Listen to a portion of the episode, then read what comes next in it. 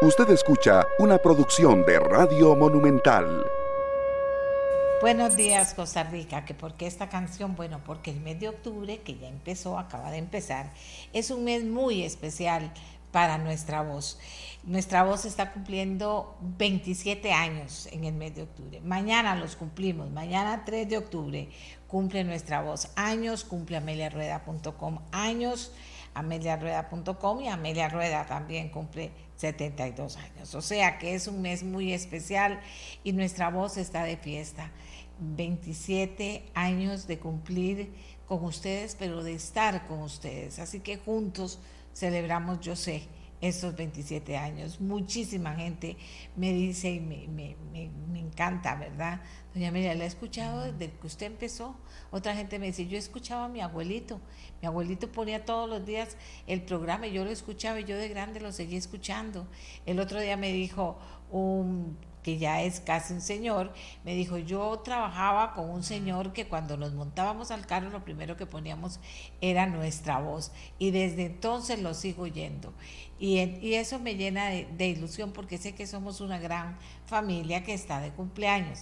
Así que yo con esa canción, que son canciones que recuerden cuando nadie ponía música en la radio, nosotros poníamos canciones, canciones de trova, canciones con mensaje y poníamos eh, mucho algunas canciones que tienen un mensaje fuerte como esta, solo le pido a Dios que el amor no me sea indiferente, solo le pido a Dios que la injusticia no me sea indiferente, porque esas canciones marcaban de una u otra manera lo que es nuestra voz. Y entonces hoy, como comienza el mes de, de octubre. Les cuento que ya estamos eh, felices celebrando desde hoy ese día. Mañana es el cumpleaños, pero hoy comenzamos con esa canción para comenzar la celebración y el agradecimiento a todos los hombres, mujeres, a todos los niños que hoy son grandes, a todos los niños que hoy eh, escuchan, ¿verdad? Comenzando su, su vida, escuchan también nuestra voz junto a sus padres y a sus madres. A todos, eh, yo sé que estamos juntos celebrando, entonces les anuncio, mañana nos unimos para hacer una mejor celebración, pero son 27 años, no es fácil, 27 años de historia con nuestra voz, ¿de acuerdo? Bueno, ¿qué les tengo que contar? Les tengo que contar, bueno, primero una noticia que preocupa, una noticia que preocupa la Fiscalía de Guatemala incauta actas de elecciones presidenciales en las que Arevalo avanzó al balotaje presidencial de agosto que él ganó. Muy triste y la forma en que hacen las cosas en algunos países, pero esa noticia está ahí preocupándole a los costarricenses. Y ahí al mundo, al mundo democrático le preocupan esas cosas que se hagan de esa manera. Le preocupa muchísimo, muchísimo. Y luego una noticia que, que, bueno, uno le entristece cuando se muere gente que ha conocido y resulta que sí, que, que tenemos que comunicarle la muerte de eh, don Javier Sancho. Falleció a los 74 años de edad, ex embajador de Costa Rica en Brasil, en Nicaragua, en una época muy difícil, en Corea del Sur, diplomático de carrera que se había pensionado en el 2016 falleció por una situación de salud que padecía desde hace algún tiempo.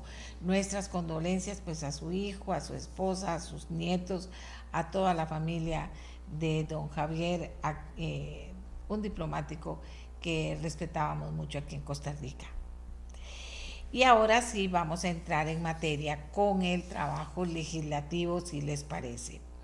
Fíjense que como todo el mundo habla del tema de la seguridad y que la seguridad y que, y que hablamos mucho y hacemos poco, y uno dice, bueno, sí, la seguridad es algo muy importante, importante todos los días. También hay otras cosas importantes en este país, también las hay, pero la seguridad es muy importante.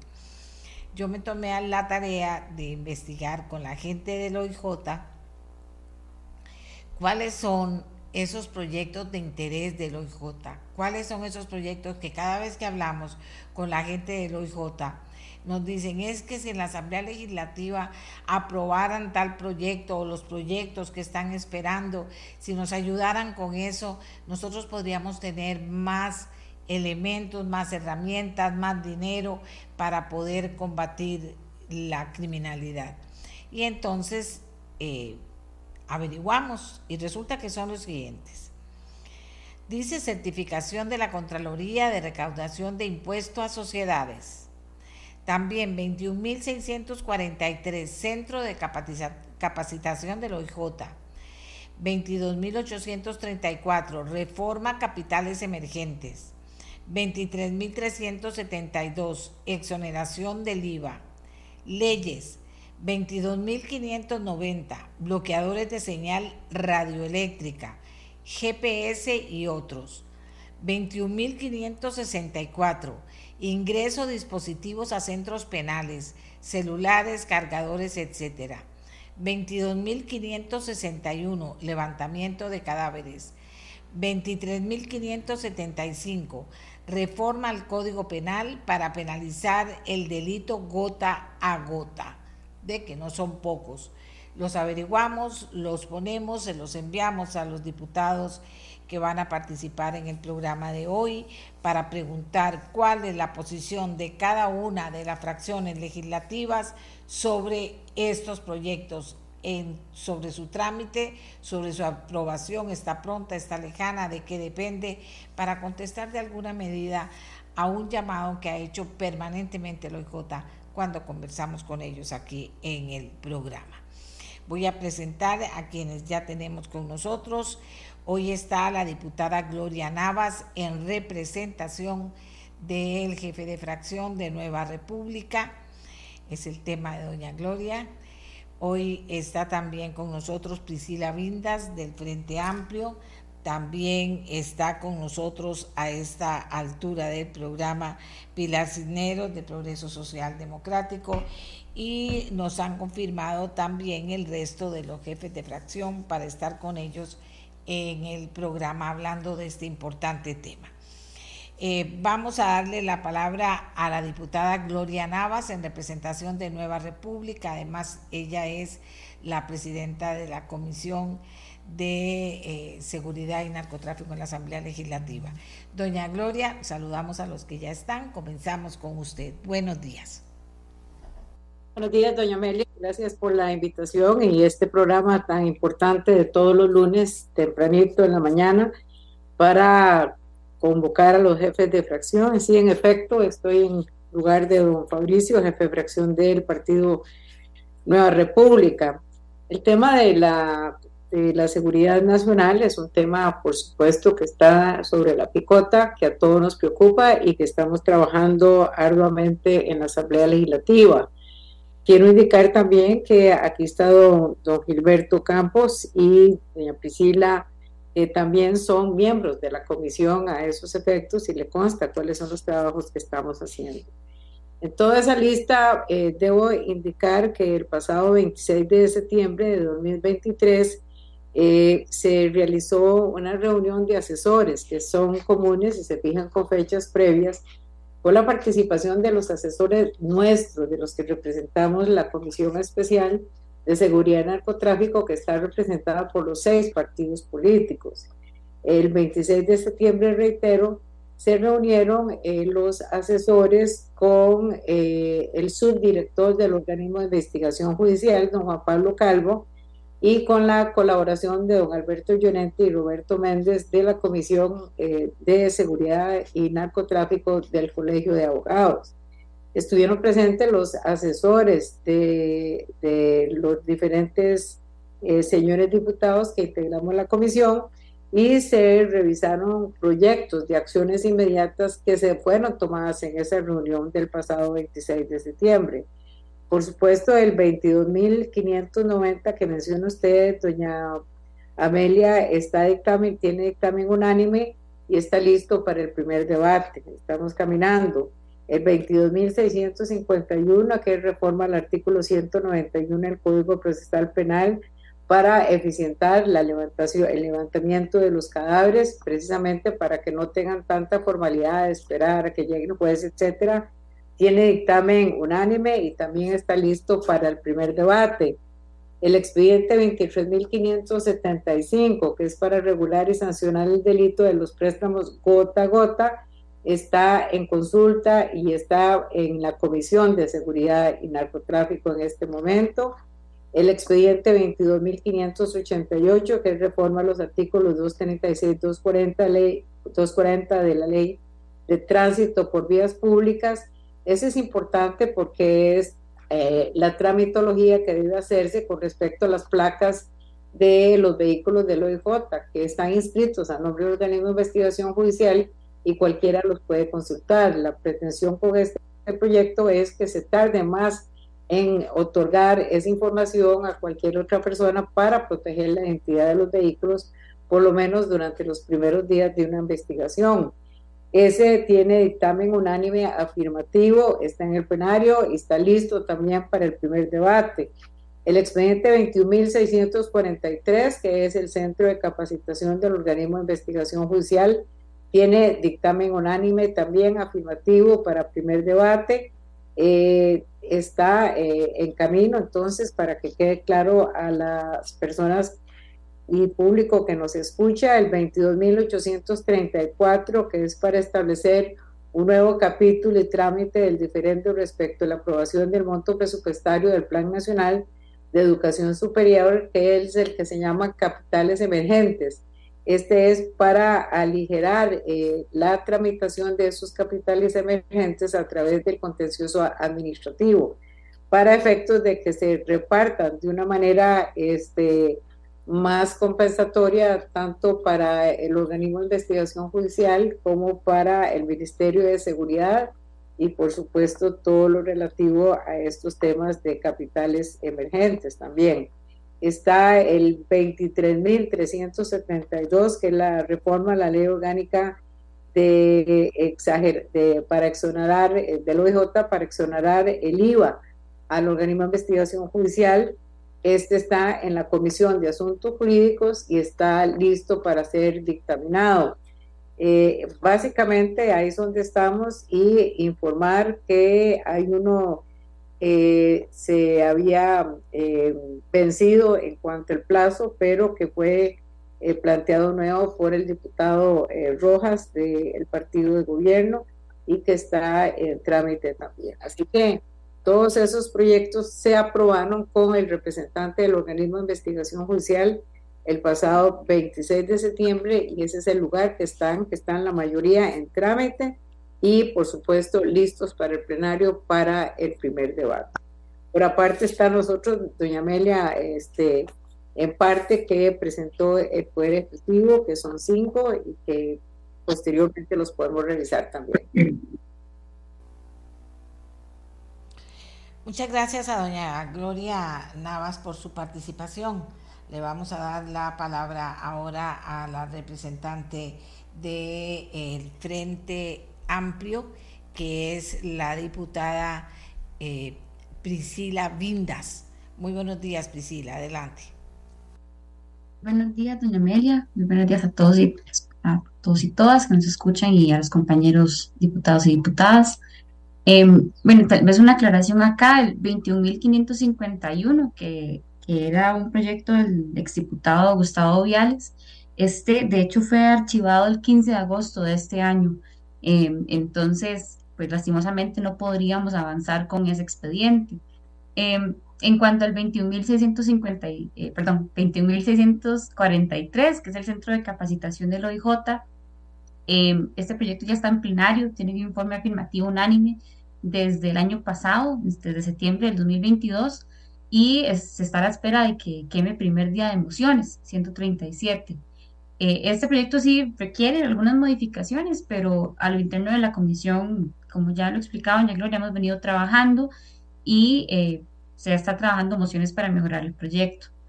En cuanto al 22.834, que es la reforma de capitales emergentes, eh, este proyecto ya se encuentra en plenario y también está a la espera de, quemar el día de emociones 137 se han trabajado mociones puntuales en conjunto con el Ministerio Público para mejorar el proyecto y que incluso queremos que sea firmado e impulsado por todos los miembros de la comisión, por todas las bancadas. Eh, así que estaríamos esperando que, fuese llevado de facturas de fracción de una manera expedita y pronta, dada la situación en la que estamos. Eh, ojalá esta semana para poder acordar quemarle el día.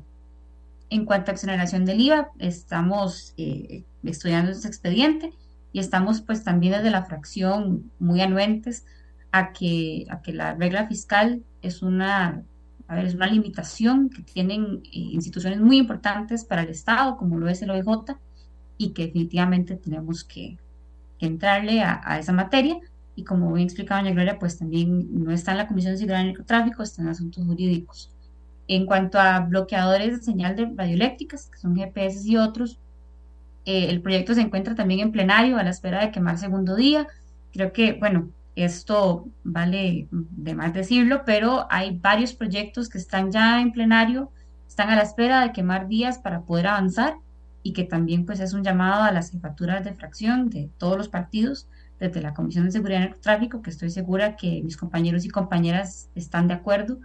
Es algo importante, vital para poder garantizar mínimos de seguridad que en este momento no, no tenemos, poder otorgarle mayores herramientas al organismo de investigación judicial. En este proyecto de bloqueadores de señal estamos trabajando con el compañero Gilberto Campos, eh, tanto y, mi persona. Eh, eh, estamos planteando mejoras al proyecto y estamos trabajándolo desde la comisión. Este proyecto salió dictaminado afirmativamente de manera unánime e incluso tiene un texto sustitutivo que se aprobó el año pasado, en octubre el, el 21.564, que es ingreso de dispositivos a centros penales, los celulares, cargadores, etcétera. Eh, el proyecto es de doña Ivonne Acuña, la exdiputada, tiene un objetivo muy loable, pero cuando entramos a revisar el expediente, sí hemos visto de que se le debe, se debe tener presente que se está configurando un delito de peligro abstracto, cuya afectación al bien jurídico parece muy lejana lo que podría presentar problemas de constitucionalidad frente al principio de lesividad. Entonces, pues estamos analizándolo, sabemos la importancia de regular la introducción de dispositivos a los centros, pero el proyecto realmente desde nuestra óptica no vendría a solucionar el problema y por lo que, pues, de parte de la comisión hay un acuerdo de archivar el proyecto y construir uno nuevo que cumpla con el objetivo que, que estaríamos pues trabajando.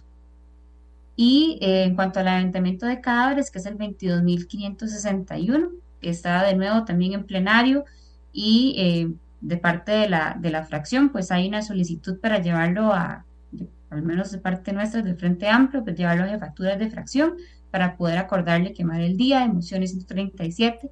De, parte nuestra tenemos un gran interés de darle agilidad al proyecto y pues también es un, es un pensar también que hemos tenido dentro de la Comisión de Seguridad y Narcotráfico. Sabemos que es una de las grandes dificultades que tiene en este momento la investigación judicial. El, y por último, el 23.565, la reforma al Código Penal para penalizar el delito gota a gota. Es un proyecto que nos acaba de ingresar al orden del día de la Comisión y que sabemos que los préstamos gota a gotas han venido incrementando un problema eh, social y pues también de seguridad, el, los, el nivel de, intereses que tienen estos préstamos y también eh, los cobros y los actos violentos se conllevan a la hora de, de recuperar el dinero o cuando no se puede recuperar. Es por eso que desde la fracción eh, nos estamos pues estudiando el expediente de manera detallada para intentar dar una solución real y apegada a la, a la constitucionalidad y que pues realmente sea algo funcional a nivel del derecho penal y pues a la seguridad nacional. Bien, eh, les repetimos a las personas que se nos están preguntando que eh, lo que le pasamos fue una lista a los diputados y diputadas sobre los proyectos que demanda el OIJ con celeridad para poder cumplir con su trabajo y enfrentar con mayores y mejores herramientas a la criminalidad del país y estamos conversando con ellos sobre ese tema, cuál es la posición de, la, de cada una de las fracciones sobre el particular. Ahora vamos a hablar con Oscar Izquierdo del Partido Liberación Nacional, jefe de fracción. Adelante, don Oscar. Muchas gracias, doña Amelia. Primero, quisiera felicitarla por estos 27 años de éxitos de su programa, que realmente ha sido muy bueno para, para los costarricenses. Así que felicitaciones y adelante. Eh, sobre los diferentes proyectos, yo quisiera señalar algunos en particular eh, que nos parece que son importantes y que deberíamos de darle pues a lo mejor todos son importantes, pero deberíamos de darle un trámite más expedito, más rápido. Por ejemplo, el proyecto 23.372, que es para exonerar del IVA eh, las compras que hace el organismo de investigación judicial, la, adquisición de bienes y servicios.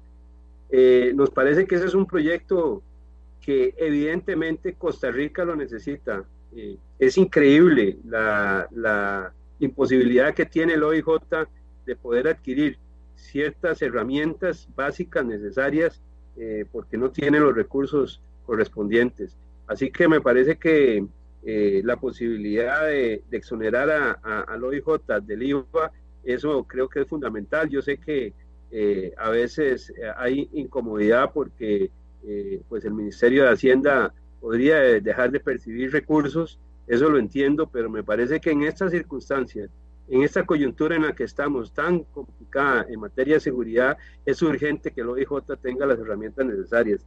Así que está ese proyecto de ley que está listo para ser dictaminado, eh, está en la, Comisión de Asuntos Jurídicos y creo que si los jefes de fracción, eh, que aquí estamos varios y, y, otros representantes de la fracción que sé que podrían hablar con sus jefes para ver cómo hacemos para, para darle un trámite expedito a este proyecto de ley que creo que es fundamental definitivamente. Hemos tenido eh, eh, reuniones con, con, el director del OIJ y nos ha explicado las debilidades, las dificultades que atraviesa el organismo para poder adquirir eh, algunas herramientas básicas necesarias en este mundo tan sofisticado donde el crimen organizado lamentablemente está, valga la redundancia, organizado. de manera que nos parece que eso es importante, ese es un proyecto que deberíamos de, de acelerar. Este, está el 21.643, que es la creación de un centro de capacitación del organismo de investigación judicial.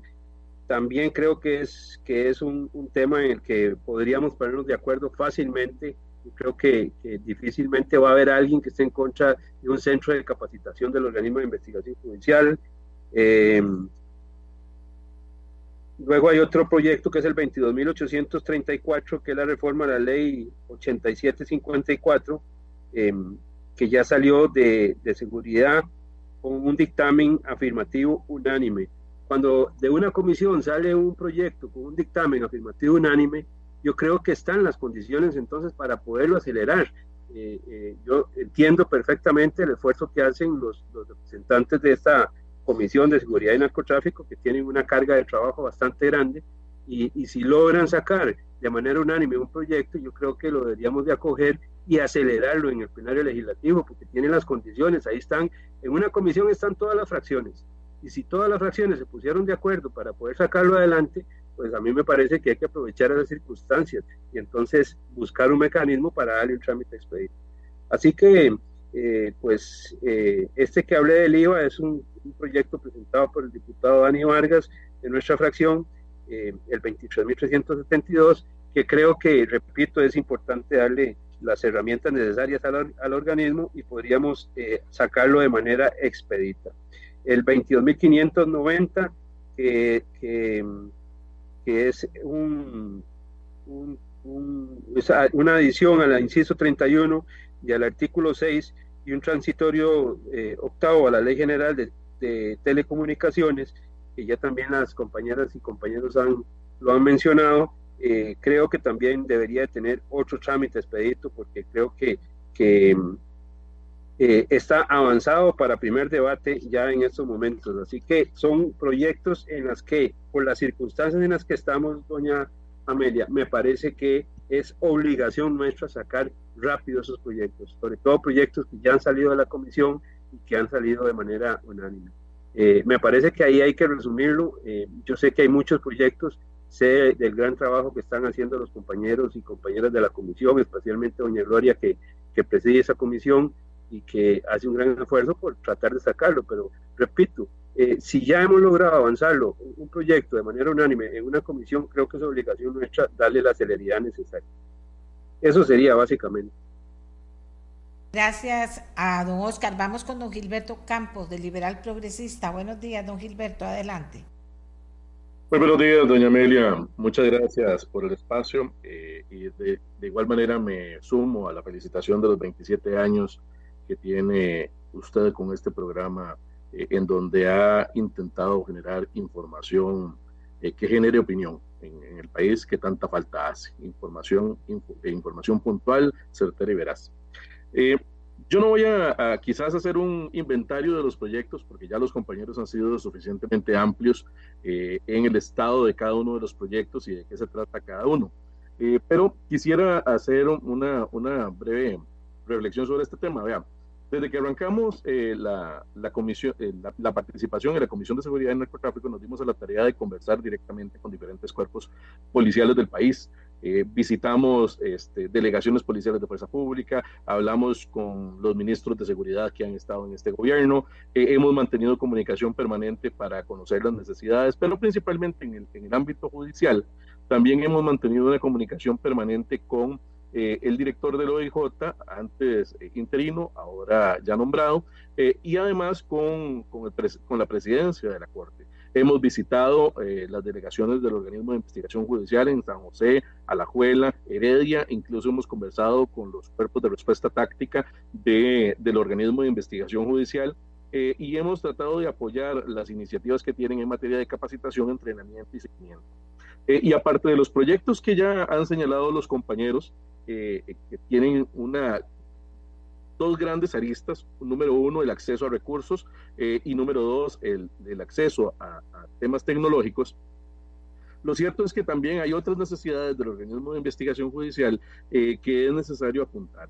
Eh, por ejemplo, los temas que tienen que ver con acceso a información para realizar procesos de investigación más certeros, rápidos y efectivos.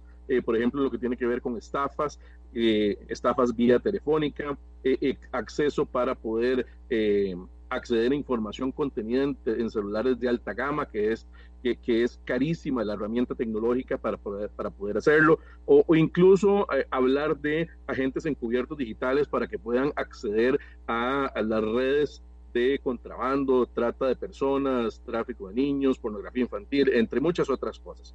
Eh, entonces, viera que cuando uno ve el, la lista de proyectos que usted, que usted señala, más eh, una gran cantidad de proyectos de ley que también están en la Asamblea Legislativa, más las necesidades que, que, tiene el OIJ, eh, así como nuestra fuerza pública, pues obviamente necesitamos construir una agenda nacional de consenso que avance lo más pronto posible. Y en eso yo creo que están apuntadas todas las fracciones. Eh, ya lo, lo, han señalado prácticamente todos, hay un interés de contribuir para que el bloque de legalidad de Costa Rica eh, pueda resolver las necesidades de nuestros cuerpos policiales. Eh, y nada más voy a, voy a tomar un ejemplo, ahora lo señalaba don Oscar Izquierdo hace un momentito con el proyecto 23.372, que tiene que ver con la exoneración del IVA al OIJ. Y es que ve usted que eh, cuando una institución policial o cualquier otra institución del Estado paga IVA por sus compras, lo que está haciendo sencillamente es pasar plata de una bolsa para meterla en la otra bolsa.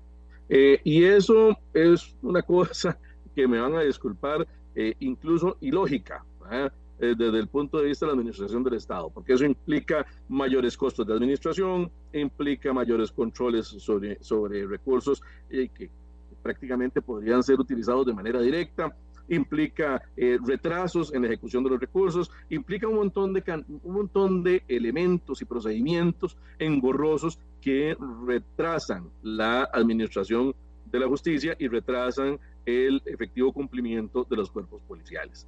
Entonces, cuando uno ve eh, eh, este tipo de, fenómenos eh, ya materializado en proyectos de ley, pues obviamente uno, a uno le queda el sinsabor de que hace falta muchísimo por resolver en el sistema policial de Costa Rica para que sea cada vez más efectivo y podamos eh, luchar con mayor efectividad contra esa gran cantidad de bandas criminales que están tomando el país. Y ahora vamos con don Alejandro Pacheco, diputado de la Unidad Social Cristiana. Eh, muy buenos días, doña Amelia, y muchas felicidades por esos 27 años de tener este programa al aire eh, que ha aportado mucho a Costa Rica. Eh, doña Amelia, eh, bueno, ya los compañeros casi todos hablaron sobre los, los, proyectos estos del OIJ, ya hicieron un resumen de los mismos. Al respecto, bueno, quiero señalar que los bloqueadores de señal son importantes, hay que hay, hay, que apoyarlos, es una gota en el océano, pero todas las gotas van llenando, ¿verdad? Poco a poco. El ingreso de dispositivos móviles es importantísimo también para que dejen de hacer estafas desde los centros penales y que estén incomunicados las personas que están ahí en los centros penales. Ahora eh, usted tiene a un capo y el capo está con siete celulares en, el, en la reforma o en cualquier otro lado, ¿verdad? Haciendo llamadas y manejando sus redes, eh, como pasa normalmente, ¿verdad? Cuando están en la corte y no hay bloqueadores, eh, cuando están en la cárcel, perdón. Eh, con respecto al, proyecto de levantamiento del cuerpo, ¿verdad? Eh, yo creo que el juez no debería estar ahí porque es un proceso, es un acto puro de investigación. Entonces, en eso, en eso yo considero que sí debe estar el OIJ y la Fiscalía y que ahí se puede agilizar un poco eso.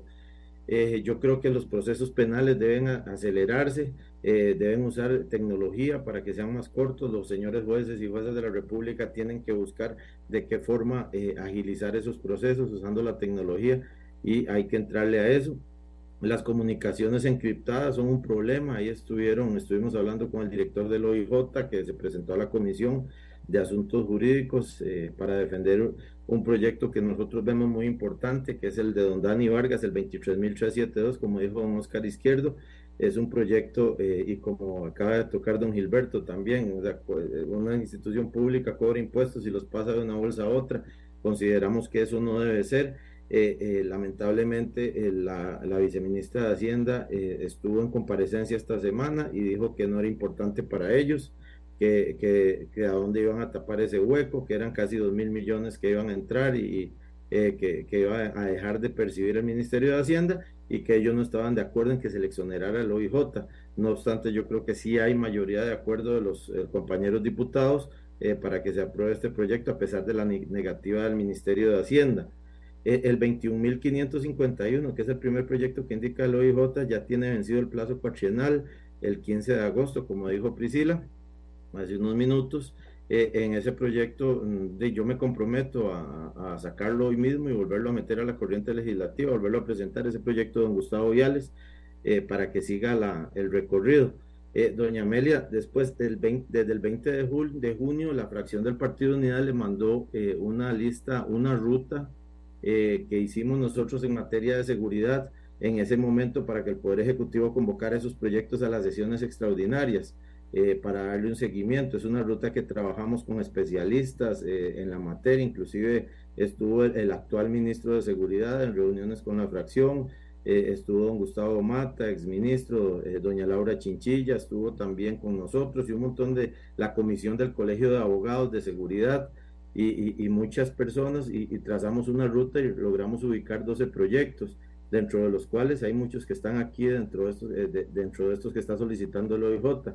Eh, de esos proyectos, eh, yo creo, no, no, no, tengo claro cuáles fueron que publicó el Ejecutivo, pero yo creo que fueron muy pocos. El presupuesto de la República para dotar al Ministerio de Seguridad de Recursos, creo que fue uno ahí nosotros en la lista, el primero que, propusimos fue el 21.551, que es para garantizar los recursos presupuestarios para equipo táctico e infraestructura policial, que es el que está archivado, que, me comprometería a, sacarlo hoy mismo y presentarlo en la corriente legislativa. Después pedimos el 23.519, que es la ley para revocar o modificar el, el beneficio de libertad condicional al condenado que sea arrestado en el disfrute del beneficio. Ese es muy importante, es presentado por la diputada María Marta Carballo. Eh, por ejemplo, esta muchacha que violaron y mataron y que fue hace una semana en San Carlos, si este proyecto hubiera estado apoyado, no debería haber estado afuera este, esta persona, porque él gozaba de un beneficio de libertad condicional. Y el expediente 23.737, que es una reforma al cumplimiento de la pena para la obtención del beneficio de libertad condicional, también de la diputada María Marta Carballo, que por cierto, doña Amelia, esta semana eh, el jueves, el miércoles, en la sesión del, del, miércoles, del jueves, perdón, en la mañana, eh, nos comprometimos a, a, dispensarlo de trámite y varios compañeros eh, jefes de fracción firmaron la moción eh, para ver si podíamos dispensar estos dos proyectos y darles un trámite ágil, porque es una barbaridad que una persona, por ejemplo, este señor que tenía tres violaciones, que le, pasó al Ministerio de Justicia, y de, le dieron el beneficio, salió antes de que cumpliera la pena. ¿Y qué salió a hacer? A, cometer otra violación. Entonces estamos eh, de acuerdo en eso. Pues, dentro de la ruta, doña Mela, que nosotros le planteamos al Ejecutivo está el 23.746, que es la ley para reformar el registro judicial y evitar la impunidad también. Eh, que elimina portillos para el otorgamiento, el otorgamiento de beneficios carcelarios también, ese proyecto, el 23.575, que es la ley para regular y sancionar el delito de préstamo gota a gota, doña Gloria Navas, es un proyecto que consideramos importantísimo de que se apruebe lo antes posible y deberíamos darle un trámite ágil para sacarlo, como dijo don Oscar Izquierdo hace unos minutos. Eh, combate la extorsión a través de préstamos gota a gota y les aumenta las penas de 2 a 6 años y de 9 a 3, de 9 a 3 años. Eh, también les hablamos del expediente 21.564, que es la ley contra la facilitación de la delincuencia desde los centros de detención. Esa es de una exdiputada de Nueva República que viene desde antes. Eh, toda esta ruta, esta ruta que dimos nosotros de seguridad no son proyectos del Partido Unido, son proyectos que ha presentado eh, varios diputados de diferentes fracciones, inclusive el Poder Ejecutivo, que consideramos con los expertos de que tenían que verse el 23.689. Ahí hay un, otro montón de expedientes, doña Amelia, son 12, eh, que nosotros estamos comprometidos a darles el trámite ágil. Eh, sabemos el problema de seguridad que tiene el país en este momento y la población, todos los costarricenses esperan que trabajemos mucho en esto. también tenemos que ver la parte del Ministerio de Justicia, ¿verdad? Porque el Instituto de Criminología es el, el, el, el que da estas, estas, hace los estudios, el juez condena, eh, pasan a, las cárceles que son administradas por el Ministerio de Justicia y los técnicos del Instituto de Criminología son los que dicen cuando salen, eh, si, si el juez les, les, pone 50 años, el Instituto de, Criminología con sus técnicos pueden eh, hacen los estudios y lo sacan mucho antes de que cumplan los 50 años o los 30 años o los 40 años que se les que, se les, eh, que les puso el juez de condena a los, a los delincuentes. Entonces, todo eso hay que valorarlo, ahí hay que ver también el Ministerio de Justicia con la parte esta. Y, y bueno, estamos, la fracción del Partido de Unidad, doña Amelia, está eh, totalmente de, acuerdo en apoyar estos proyectos. Algunos hay que hacerles algunas reformas pequeñas, pero sí estamos apoyando estos proyectos que el OIJ está diciendo. Y el, el, el, el 23.372 eh, de don Dani Vargas para exonerar el OIJ tiene los votos de nosotros para ser aprobado. Bueno, muchas gracias. Nos queda la jefa de Progreso Social Democrático, la diputada Pilar Cineros, pero tengo un montón de likes de gente y yo creo que es alguna del OIJ diciendo que qué dicha, ¿verdad? Que se crea una expectativa interesante con las respuestas que nos están dando. Pilar, adelante. Muchas gracias, doña Amelia. Gracias a todos los costarricenses que nos están escuchando y feliz cumpleaños mañana. Y los que vamos rondando los 70 tenemos mucho que celebrar, ¿verdad, doña Amelia? Muchas gracias. Vea, eh, ninguno de los compañeros ha tocado el tema medular que deberíamos estar discutiendo hoy. La seguridad en el país no es solo del Ejecutivo, sin que eso quiere decir que nos queramos quitar la responsabilidad. El presidente lo ha dicho una y mil veces. Esto es un banco de tres patas, cada una con igual responsabilidad para quitar la inseguridad en este país. El Poder Ejecutivo mandando a la policía y a las autoridades a combatir la delincuencia. El poder legislativo aprobando el montón de leyes que están ahí haciendo fila y que no salen, como dice doña Gloria, bueno, estamos trabajando en eso, bueno, trabajemos más rápido, trabajemos más eficientemente para hacerlo. Y el poder judicial para que dejen de soltar a ese montón de delincuentes peligrosos, la policía realmente pone en juego su vida literalmente para atrapar a delincuentes absolutamente peligrosos, como el famoso Press, por ejemplo, que agarraron hace poco. Ah, muy bonito, lo tuvieron unas horas detenido y lo sueltan otra vez. ¿Y cuál es la medida cautelar que le ponen? No se acerque a Limón, como si las autoridades pudieran garantizar que ese delincuente no se va a acercar a Limón. Por favor, seamos serios, seamos serios. Si los tres poderes de la República no asumimos una responsabilidad en esto, no lo vamos a lograr. Les queda bien claro. Hace seis meses, óiganlo bien, hace seis meses el Poder Ejecutivo mandó cinco proyectos de ley de seguridad muy importantes. Los dos primeros justamente tenían que ver con lo que los compañeros han dicho.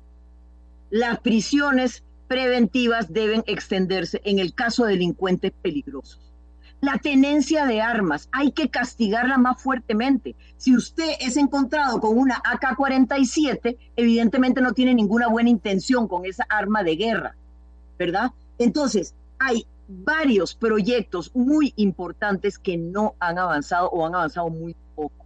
Repito, costarricenses y doña Amelia, si los tres poderes de la República no nos conjuntamos en esto, no lo vamos a lograr con respecto a quitarle el IVA al OIJ. Yo pregunto, ¿en qué va a solucionar eso el problema? Lo va a agravar. ¿Por qué? Porque quitarle el IVA y quitarle más recursos todavía a Hacienda, lo que hace que haya menos recursos, no solo para atacar la criminalidad, sino para educación, infraestructura, etc. Como yo dije anteriormente, en el último mes y medio, esta Asamblea Legislativa le ha quitado al Poder Ejecutivo, al fisco, más o menos 80 mil millones de colones. Síganle quitando, síganle quitando. ¿Por qué? Porque le siguen quitando y entonces el gobierno tiene menos posibilidades de dar recursos para atacar los grandes problemas del país. Quiero recordarles que el Poder Judicial en este momento está recibiendo 30 mil millones de colones más del presupuesto que le corresponde. ¿Por qué? Porque el gobierno, el Ministerio de Hacienda está absolutamente consciente que tenemos una grave crisis de criminalidad y que necesitamos más dinero para atacar esta criminalidad. Pero señores, avancemos. Doña Gloria, yo tengo gran confianza en su trabajo. Yo sé que usted es la mejor persona que puede estar ahí en esa comisión para sacar adelante los proyectos. Lo sé, se lo he dicho. Usted no me, no me dejará eh, engañar en el sentido de que yo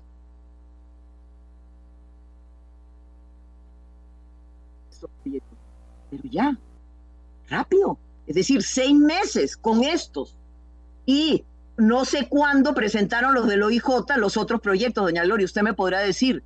Pero definitivamente, o aquí hay un compromiso absoluto de los tres poderes del Estado para combatir este flagelo, o no lo vamos a lograr. Ayer en el país estaba leyendo una crónica que me rompió el alma, de seis muchachos que fueron secuestrados, eh, fueron así asesinados de una manera atroz en México. Y esto es un día y otro día y otro día. Ustedes saben lo que está pasando en México, ustedes saben lo que estaba pasando en El Salvador, lo que pasa en Honduras. Entonces la gran pregunta es, ¿vamos a dejar que Costa Rica también caiga a esos niveles de violencia? Yo espero que no. Yo espero que realmente tengamos un compromiso todos, todos los poderes del Estado para decir hasta aquí ponerle un freno a los delincuentes, ponerle un freno al, crimen organizado, ponerle un freno al narcotráfico y realmente poder salir adelante con las expectativas que tiene la gente que Costa Rica vuelva a ser un país seguro donde podamos salir a la calle. Ese, ese asesinato de esa joven que mencionaba ahora el diputado Pacheco en, en la zona norte no hubiera ocurrido, nunca debió haber ocurrido, porque ese delincuente no debería haber estado en la cárcel. Bueno, aprobemos las leyes que están ahí en la agenda legislativa y entonces vamos a lograr poner a los delincuentes donde tienen que estar en la cárcel. Muchas gracias. Bien, la segunda pregunta que tenía para hoy, porque ustedes me lo piden, es, sí, dígame. Usted me, usted me permite unos segunditos para una reacción. Dígame.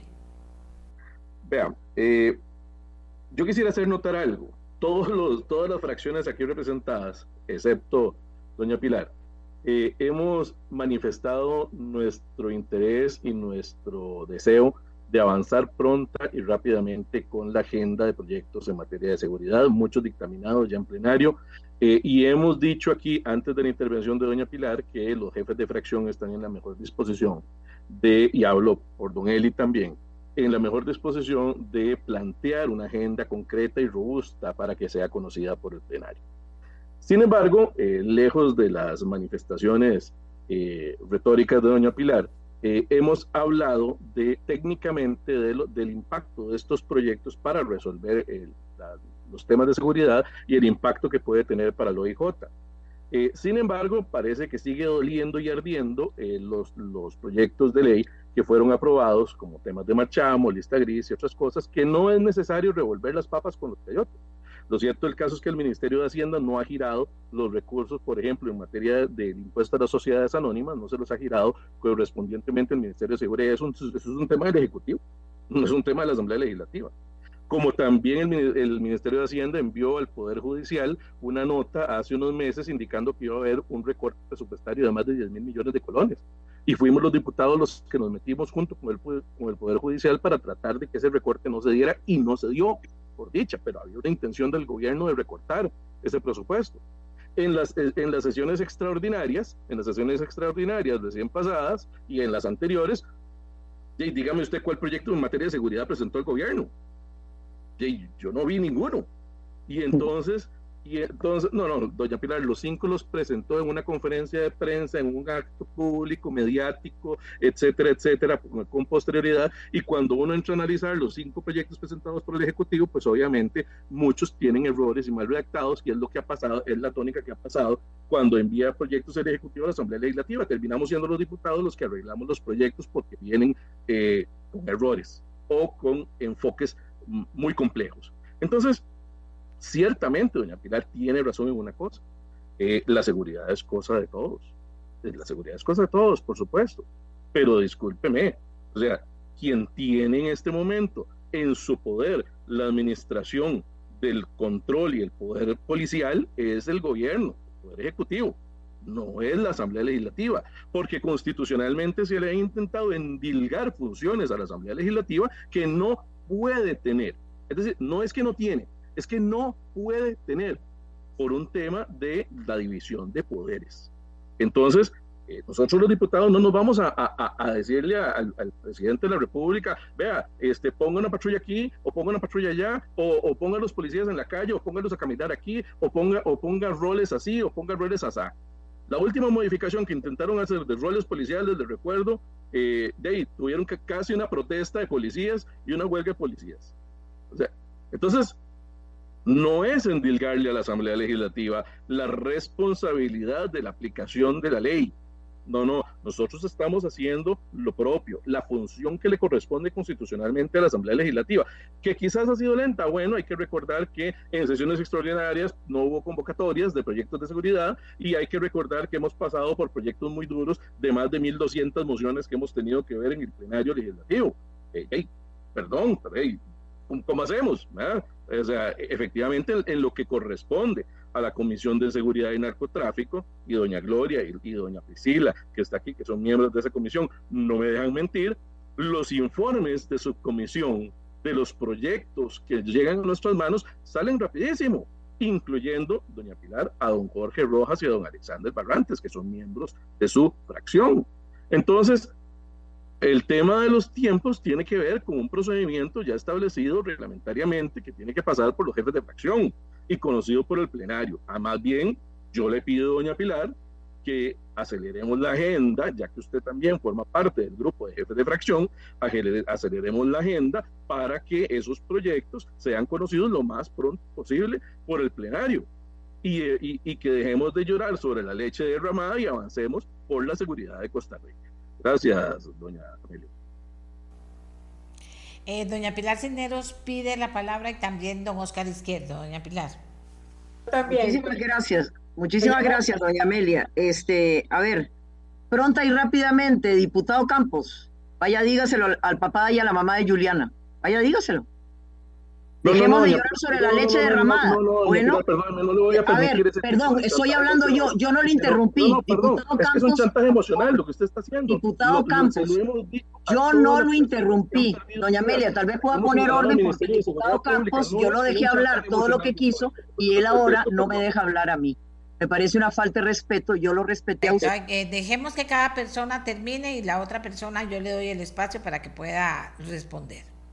Exacto. Muchas gracias, doña Amelia. Muchas gracias. Vea, ¿cuánto es poco tiempo o mucho tiempo, diputado Campos? ¿Cuánto es? Los proyectos fueron presentados hace más de seis meses y todos fueron convocados en extraordinarios. Todos fueron convocados en extraordinarios. Entonces, hay que avanzar rápido.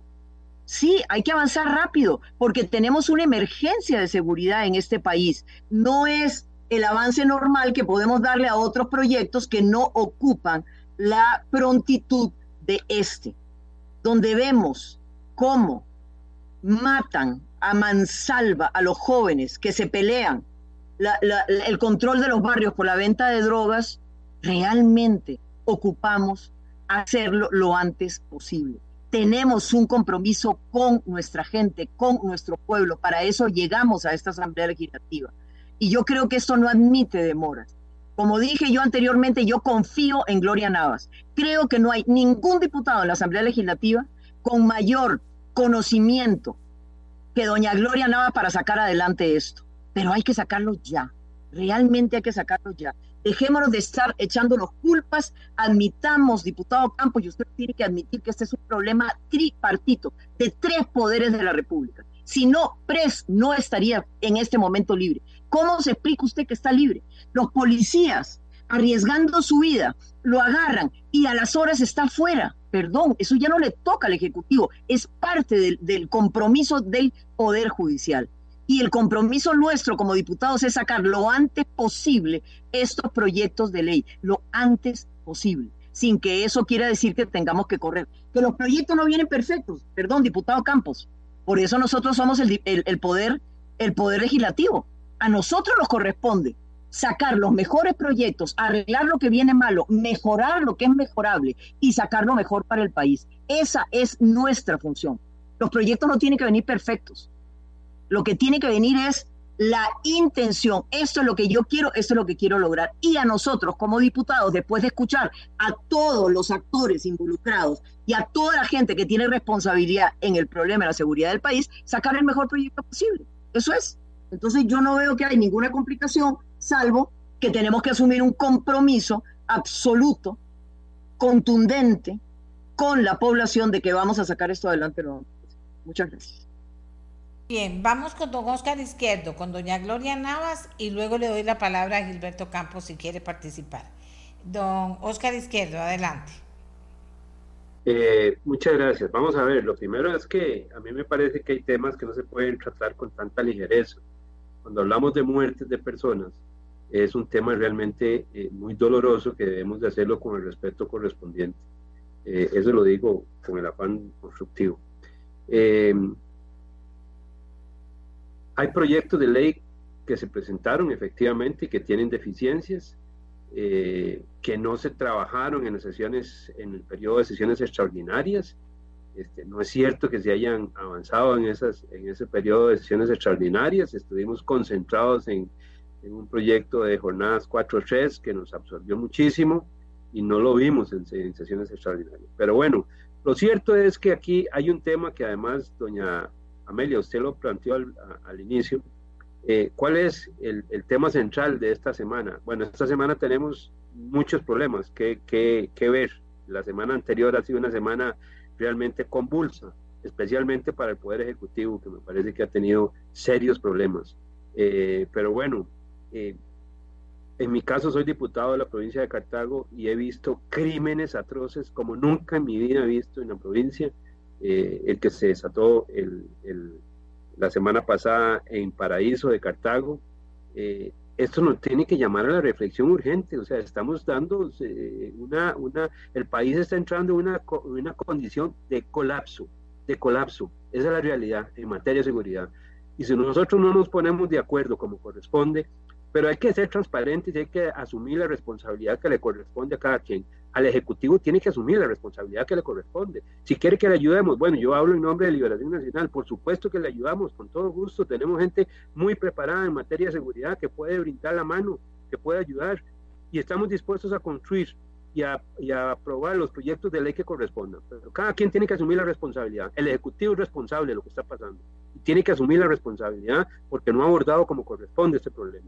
Así que me parece que eh, tenemos que hacerlo como debe ser en nuestro caso, eh, tendemos el puente a pesar de la dinamitación de puentes que se ha hecho en los últimos días de manera eh, poco usual o nunca visto, por lo menos de mi parte, eh, ejecutada por el, por el Poder Ejecutivo, ¿verdad? Dinamitando todos los puentes habidos y por haber con la Asamblea Legislativa y hoy, bueno, pues doña Pilar dice hay que construirlo entre todos, pero es difícil construir cuando eh, se rompen todos los canales de comunicación.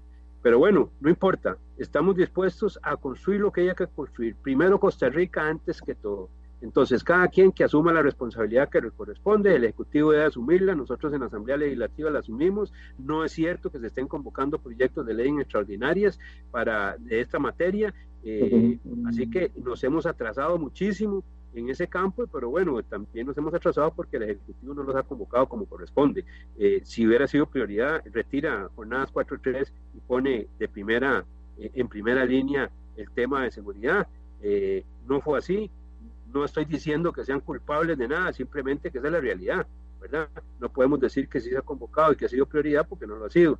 Y luego, bueno, yo creo que hay que, presentar proyectos de ley que sean, este, eh, que tengan algún nivel de madurez, eh, avance importante para que los costarricenses y en la Asamblea Legislativa podamos de verdad sacar leyes que sean eh, consecuentes con las necesidades del país.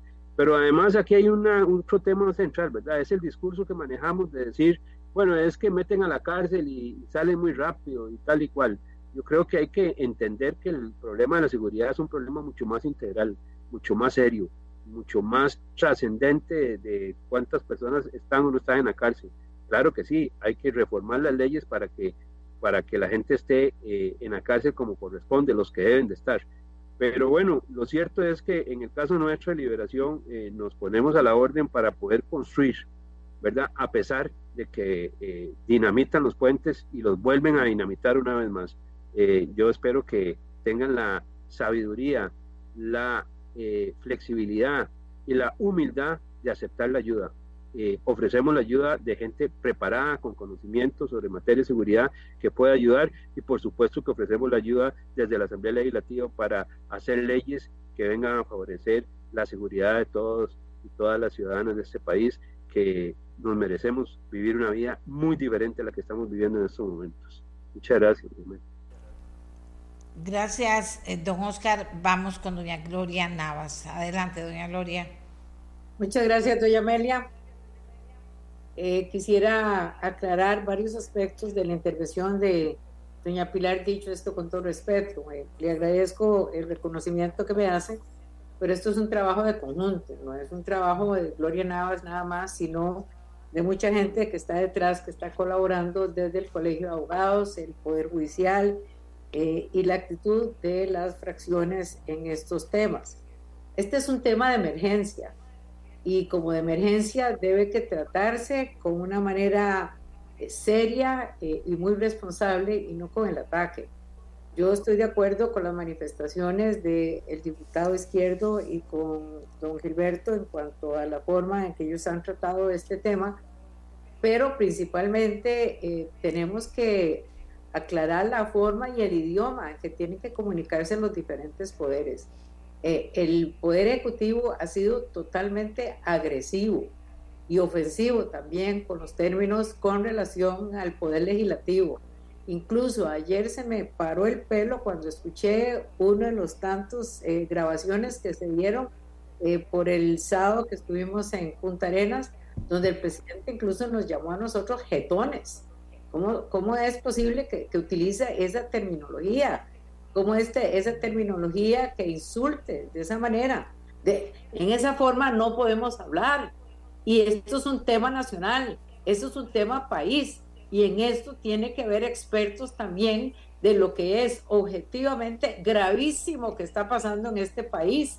Si no actuamos ya, no sé qué es lo que vamos a poder hacer, porque la inseguridad es necesaria para el desarrollo y la seguridad es necesaria para todas las demás actividades de educación, de salud, etcétera, que tiene el país y la responsabilidad que tenemos todos los que estamos manejando la cosa pública con autoridad.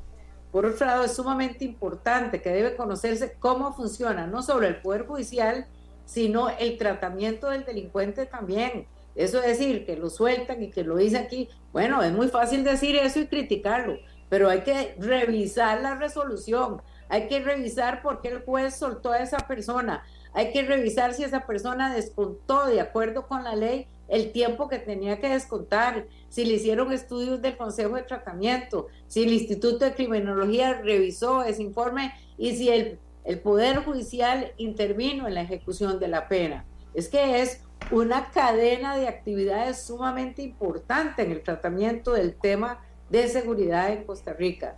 Tal manera que yo eh, lo que creo es que debemos cambiar de actitud, no solo nosotros, Asamblea Legislativa, tratar de ser más eficientes de lo que ya estamos pudiendo, también tomar en cuenta la población que con esos cuatro tres y todo ese montón de emociones, bueno, trabajamos 12 horas diarias y no avanzamos por esa cantidad de mociones que se presentaron. Y era un tema, el laboral, que no tenía ninguna importancia en relación con lo que es la seguridad. Es una cuestión de prioridades. Lo laboral había que atenderlo, pero ¿cuáles son los, los temas prioridades de Costa Rica? En este momento es entonces la seguridad. La seguridad necesita rutas y aparte de la ruta que esté fijando el poder ejecutivo y el poder legislativo y el poder judicial, el poder ejecutivo tiene que hacerlo visual, visualizarlo, hacerlo clarísimo y le, y le recuerdo a doña Pilar también dicho esto con todo respeto. En cuanto al tema de las recompensas, que es un proyecto, bueno, ahí hay un consenso de hacer un, un eh, texto sustitutivo. ¿Por qué? Porque el texto que envió el Poder Ejecutivo no llena las, las, requisitos de acuerdo con la ley. Entonces, hay que cambiarlos. Eh, por ejemplo, la protección de testigos, también que se habla, sí, hay que proteger a los testigos, pero por otro lado tampoco, y ya eso fue objetado por el mismo, las mismas instituciones públicas, de que no se puede en ese tipo de recompensas estar eh, pagando dineros para los que denuncian. El otro de extradición que presentó es el segundo proyecto. La extradición no se puede hacer con relación a los costarricenses, sean nacionales o sean eh, extranjeros. Y el proceso de extradición requiere un trámite constitucional es sumamente engorroso y no es para allá, es más largo el tema este de la extradición. El otro proyecto que se presentó sobre las comunicaciones y la intervención, bueno, ese proyecto hay que hacerle un texto sustitutivo porque es muy flojito el proyecto que mandó el Poder Ejecutivo. En cuanto a las armas, las armas es algo tan complicado que nosotros estamos tratando de buscar una serie de opiniones a eso respecto, eso, al respecto. No es una cuestión de un día para otro, de que hay que quitar armas así. No, no, no es así de fácil. Eh, es, es un proyecto que necesita adiciones y mayor estudio. Las plataformas que se han presentado no son suficientes por parte del Poder Ejecutivo. En, fin, eh, el tema de la, parte administrativa en cuanto a las cárceles eso es más que todo un problema administrativo de la Dirección General de Adaptación Social, no tanto el tema de las leyes como tales, es cómo está funcionando el, sistema en este momento y qué políticas se pueden utilizar para mejorar el sistema. Pero hay que conocer lo que, lo que significa en un país un sistema de, eh, de, de temas relacionados con desde el inicio en que se comete un delito de la prevención, la investigación, luego la etapa de juicio, la etapa de apelaciones y luego la etapa del administrativo con eh, la intervención del Ministerio de Justicia. De manera que eso hay que analizarlo, estudiarlo y entenderlo para manejarlo. parece que no es tiempo para hacer discursos aquí eh, de campaña sino que tenemos que hacer el trabajo de una manera muy seria y por favor que el Poder Ejecutivo establezca los puentes para poder comunicarnos y hacer el trabajo y que se deje de esos insultos. Eso me parece que es totalmente inconveniente y no sirve a la educación del país. Muchas gracias a doña Gloria Nava. No sé si don Gilberto Campos quiere, tiene la oportunidad de, hablar ahorita, si quiere, don Gilberto. Eh, Hola. adelante. Gracias. Sí, señora, adelante. Vean, con, el tema de, rápidamente, porque quisiera más bien profundizar en, el fondo de los proyectos y de la agenda en materia de seguridad, más allá de la retórica que acompaña esto. Eh, cuando un proponente eh, presenta un proyecto a la Asamblea Legislativa, eh, tiene que ajustarse varias cosas primero a la ciencia y la técnica y presentar un proyecto bien hecho. ¿Por qué presentar un proyecto bien hecho es tan importante? Bueno, primero porque le ahorra tiempo y dinero a, los costarricenses, porque un proyecto mal hecho y en donde los diputados tienen que invertir muchísimo tiempo en arreglarlo, le cuesta plata al pueblo de Costa Rica. En segundo lugar, eh, porque yo conozco en mis más, de 25 años de conocer la Asamblea Legislativa, eh, muchísimos proyectos archivados con buenas intenciones y mal redactados, eh, que perdieron tiempo en el proceso legislativo justamente porque estaban mal redactados. y en tercer lugar, porque permite una discusión técnica y la búsqueda de acuerdos basados en esa técnica y alejados de posiciones eh, políticas y en muchos casos politiqueras. Pero quisiera señalar dos temas más para, para, para, enfocarme quizás en el fondo del tema. Está el proyecto de ley 23.714, es un proyecto de este servidor, eh, es un proyecto que se llama Ley para el Enjuiciamiento de las Causas Declaradas como Narcoactividad y sus Manifestaciones Criminógenas. Ese proyecto de ley justamente lo que pretende es aislar el, el gran problema que tenemos hoy, que es el tema de del sicariato, del, de la pelea por territorios de las bandas narcotraficantes, de toda esta cuestión, aislarlo de todo el resto de los casos que se tramitan eh, a través del Código Procesal Penal y trasladarlo a un área específica en esta materia, que le daría muchísima más velocidad, agilidad eh, y capacidad de resolución al Poder Judicial en estas causas. Vea, eh, nada más hay que, hay que observar que eh, mucho del, de la ola de criminalidad y, y, de las muertes que en este momento están ocurriendo, los más de 600 y resto de asesinatos en el país, tienen que ver con la narcoactividad. Eh, y este asunto, este asunto eh, hay que aislarlo como un fenómeno eh, criminológico particular, sacarlo de la aplicación de las leyes comunes, porque hoy por hoy, por ejemplo, el mismo Código Procesal Penal se utiliza para enjuiciar a, un, a una persona que cometió una estafa de dinero, etcétera, que a un, que a un sicario. Entonces hay que aislar los problemas, la sociedad tiene que avanzar en función de reconocer que este tipo de problemas hay que tratarlos diferente, con mucha más agilidad. Y en eso estamos trabajando. Y en eso estamos trabajando los miembros de la Comisión de Seguridad y Narcotráfico y estoy seguro que casi toda la Asamblea Legislativa. Y otro elemento más tiene que ver con el uso de las armas decomisadas. Vean, eh, le voy a dar un ejemplo de por qué hay un, hay un tema un, tema como este, por ejemplo, no puede verse a la ligera, como lo decía doña Gloria, don Oscar y, y los demás compañeros, porque cuando usted decomisa un arma, no es tan fácil de agarrar, le quité esta AR-15 al narco y se la voy a dar a las fuerzas policiales. No, no, tiene que haber una investigación, un estudio, un análisis sobre esa arma, ¿verdad? Hay que hacerle modificaciones, hay que, hay que, hay que, ver, hay que ver el tema de las, de las guías, incluso de las, de las marcas y las, y las, y las eh, los rastros del arma y demás. Eh, bueno, todo eso, la serie, todo eso tiene que hacer con un procedimiento que es caro. Y muchas veces hacer todo ese procedimiento de análisis, recuperación del arma para dárselo a la, a la policía, se llame SOIJ, Fuerza Pública, de, es más caro que comprar un arma nueva. Eh, entonces, este tipo de cosas, este tipo de ejemplos que tienen que ver de manera técnica y profunda en una discusión que subyace a la materia de seguridad en nuestro país, no puede verse a la ligera. Hay que verlo desde el punto de vista de una política de Estado. Y ahí es donde yo coincido plenamente, tenemos que verlo todos los poderes de la República, pero hay que verlo con fundamento, hay que verlo eh, con, con, paciencia, hay que verlo eh, estableciendo comunicaciones eh, técnicas, pero principalmente atravesando puentes robustos y no necesariamente que a medio puente se le caiga un bastión. ¿ah?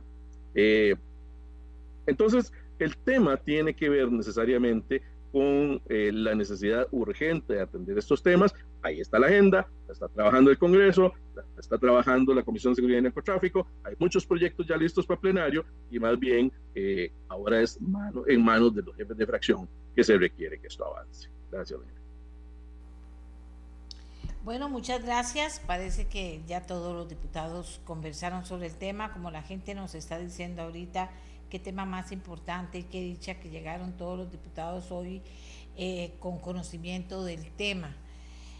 Bueno, vamos a ver qué pasa, ¿verdad? Ahí la demanda está de parte de los costarricenses, de parte del OIJ, con los proyectos que tienen que ver con el, con el poder eh, legislativo que están ahí, pero también hay otras demandas que se hacen al poder ejecutivo.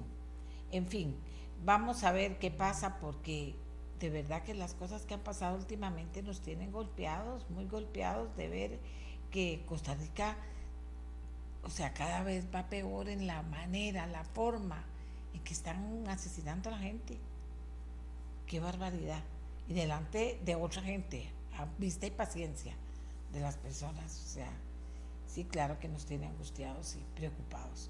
Pero le agradezco a todos los diputados a Gilberto Campos, Priscila Vindas, Oscar Izquierdo, Alejandro Pacheco, Gloria Navas y a Pilar Cineros que hayan estado con nosotros esta mañana en el programa. Así que vamos a ir a una pausa, como siempre les digo, nuestros patrocinadores son importantes también en este programa. Vamos a ir a la primera pausa y cuando regresemos vamos a hablar con el Tribunal Supremo de Elecciones. Es fecha importante, el mes de, de octubre. Eh, muy buenos días, doña Amelia. Un gusto compartir con usted y con todas las personas y, la audiencia de, su programa. Eh, efectivamente, doña Amelia, este, ya vamos eh, cumpliendo las etapas establecidas en el cronograma electoral con miras a los comicios que se celebrarán el 4 de febrero del próximo año. Eh, dentro de las etapas que ya se van concluyendo, tenemos que eh, al primero de octubre era el último día que tenían los partidos políticos para celebrar sus asambleas, eh, tanto cantonales y asambleas de ratificación de candidaturas em, con miras a postular este, sus nóminas para el próximo proceso electoral. Eh, lo que sigue ahora entonces es que del 4 al 20 las agrupaciones políticas eh, podrán ya presentar la solicitud de inscripción ante el Tribunal Supremo de Elecciones. Eh, muy importante indicar que lo que harán los partidos políticos es presentar las solicitudes de inscripción para que eh, posteriormente la administración electoral, entiéndase la Dirección General del Registro Electoral, emita una resolución en la que indique si eh, la candidatura es inscrita o es eh, denegada. Este periodo se va a abrir del 4 al 20 de octubre hasta las 3 de la tarde. Ya a partir de las 3 de la tarde se inhabilita la plataforma eh, mediante la cual los partidos políticos pueden presentar sus candidaturas. Tal como se hizo en el año y para las elecciones municipales 2020 y como se ha venido realizando en los procesos también a escala nacional a la presidencia de la República, el envío de las nóminas o de las listas de candidatos únicamente se hará en los formularios habilitados por el Tribunal Supremo de Elecciones. Este envío se hace mediante una plataforma, em, es únicamente virtual, no vamos a hacer recepción de documentación física, salvo eh, documentación que respalde la designación de las candidaturas, pero las nóminas como tales o las listas de candidatos únicamente se hacen a través de esos formularios. Ya a través del Instituto de Formación y Estudios en Democracia se ha dado capacitación a los partidos políticos. Estamos en la etapa de eh, solicitud y envío de usuarios a, los, a las agrupaciones políticas y entonces pues eh, estamos en ese periodo, estamos próximos a la apertura que se da con la convocatoria de elecciones que tendremos ese 4 de octubre y el periodo cierra el 20 de octubre. Vamos a ver, eh, ¿cómo se ha comportado de acuerdo a lo que pasa en el proceso electoral en este momento? ¿Cómo ha sido el comportamiento de los partidos políticos? Eh, sí, doña Amelia, eh, mucha actividad. básicamente en el último mes y medio hemos estado fiscalizando en promedio alrededor de 100, 150 asambleas partidarias eh, llegando a un tope como en algunas semanas de 250 y en las últimas semanas este, ya básicamente los partidos han ido eh, realizando el proceso de ratificación de candidaturas por parte de la Asamblea Superior. Debemos recordar que en el caso de los partidos inscritos a, a escala nacional y a escala provincial tendrán que realizar sus asambleas cantonales y además los partidos políticos deberán eh, ratificar las designaciones por parte de la Asamblea Superior. Eh, la actividad ha estado muy intensa de los partidos políticos. Hay algunos que, bueno, han esperado un poquito las últimas semanas y eso ha intensificado pues la labor de fiscalización por parte del Tribunal Supremo de Elecciones. Esperaríamos y tenemos alguna proyección de que para estos comicios puedan participar alrededor de 84, 85 partidos políticos, podría ser una cifra más o menos, pero este, conforme a las mediciones que ya hemos hecho, las fiscalizaciones de asambleas, se esperaría una participación aproximada de ese rango y este, una postulación de alrededor de unos 35 mil a 40 mil candidatos. Eh, que posteriormente pues nosotros tendremos que revisar que individualmente cumplan los requisitos y además a nivel de las nóminas que se cumpla con los temas de eh, paridad horizontal, que será la primera vez en que será aplicada esta, este requerimiento y em, también tendremos que verificar el cumplimiento de la ley de no reelección de autoridades municipales tendremos que verificar el que se cumpla con la paridad eh, vertical, así como eh, con el mecanismo de alternancia y que de manera individual también cada candidato pues cumpla sus requerimientos. Ok, aquí estoy, eh, discúlpeme, pero el Ministerio de Salud, el Ministerio de Salud acaba de pasar un comunicado sobre el aumento en el número de casos de hepatitis C, que es importante. Ahorita se los vamos a dar a conocer en detalle. Seguimos conversando con doña Marta Castillo, jefa del Departamento de Registro de Partidos Políticos del Tribunal Supremo de Elecciones. En estas fechas en que estamos viviendo eh, el proceso electoral, doña Marta, ¿cuáles serían aquellas situaciones preocupantes para el tribunal o que habría que denunciar ante el tribunal? ¿Qué tipo de situaciones?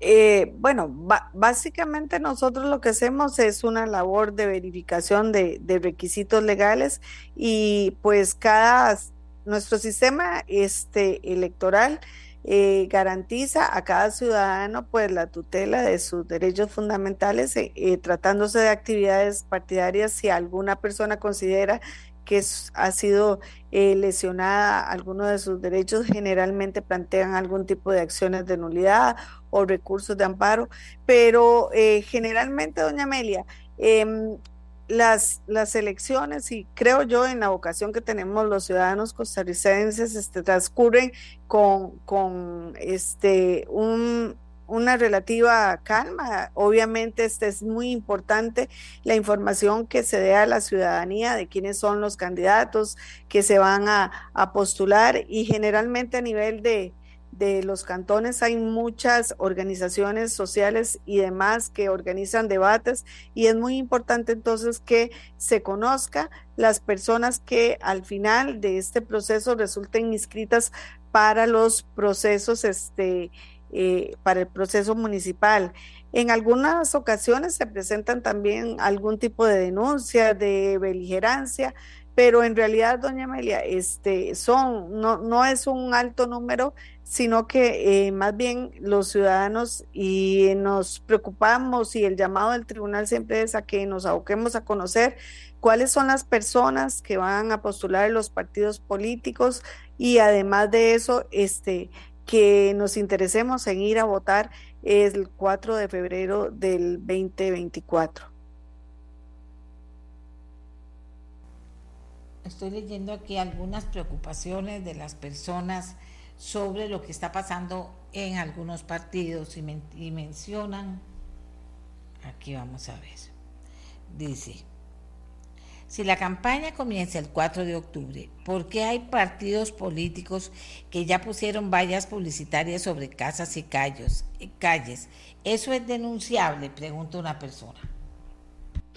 Eh, vamos a ver, el tema de eh, la propaganda, debemos recordar que en nuestro país no existe censura previa y que entonces este, hay algunas agrupaciones que, que, se adelantan un poco en la colocación de vallas. Sin embargo, las inscripciones eh, oficiales de candidatos se darán hasta que exista una resolución del Tribunal Supremo de Elecciones en la cual se indique que este, eh, la persona ha sido inscrita. Si existe una restricción en colocar propaganda en lugares eh, públicos como, em, qué sé yo, puentes, este, eh, vías públicas, señales de tránsito, ahí sí existe una posibilidad de hacer la denuncia correspondiente y el tribunal da, el debido proceso a la, agrupación política y puede ordenar el retiro de signos externos en este tipo de, lugares. Aquí pregunta otra persona, vamos a ver, que hay algunas preguntas que ya fueron contestadas. Aquí pregunta una, una persona Deme nada más un momentito. ¿Es legal que un partido elija un candidato a alcalde? ¿Es legal que un partido elija un candidato a alcalde que no fue ratificado en su cantón? Eh, hay toda una, una regulación en cuanto a, la las disposiciones que deben seguir los partidos políticos para designar sus candidatos. Existen disposiciones a nivel legal y también a nivel de eh, los estatutos internos. Entonces, eh, generalmente los candidatos que van a ser propuestos para las elecciones municipales son designados en asambleas cantonales conforme a la reglamentación interna de cada partido. Esa, este, e, esa designación que hace la asamblea cantonal, en el caso de los partidos inscritos a escala provincial y a escala nacional, debe ser ratificada por la asamblea superior. Y existe la posibilidad de que la Asamblea Superior no ratifique a un determinado candidato.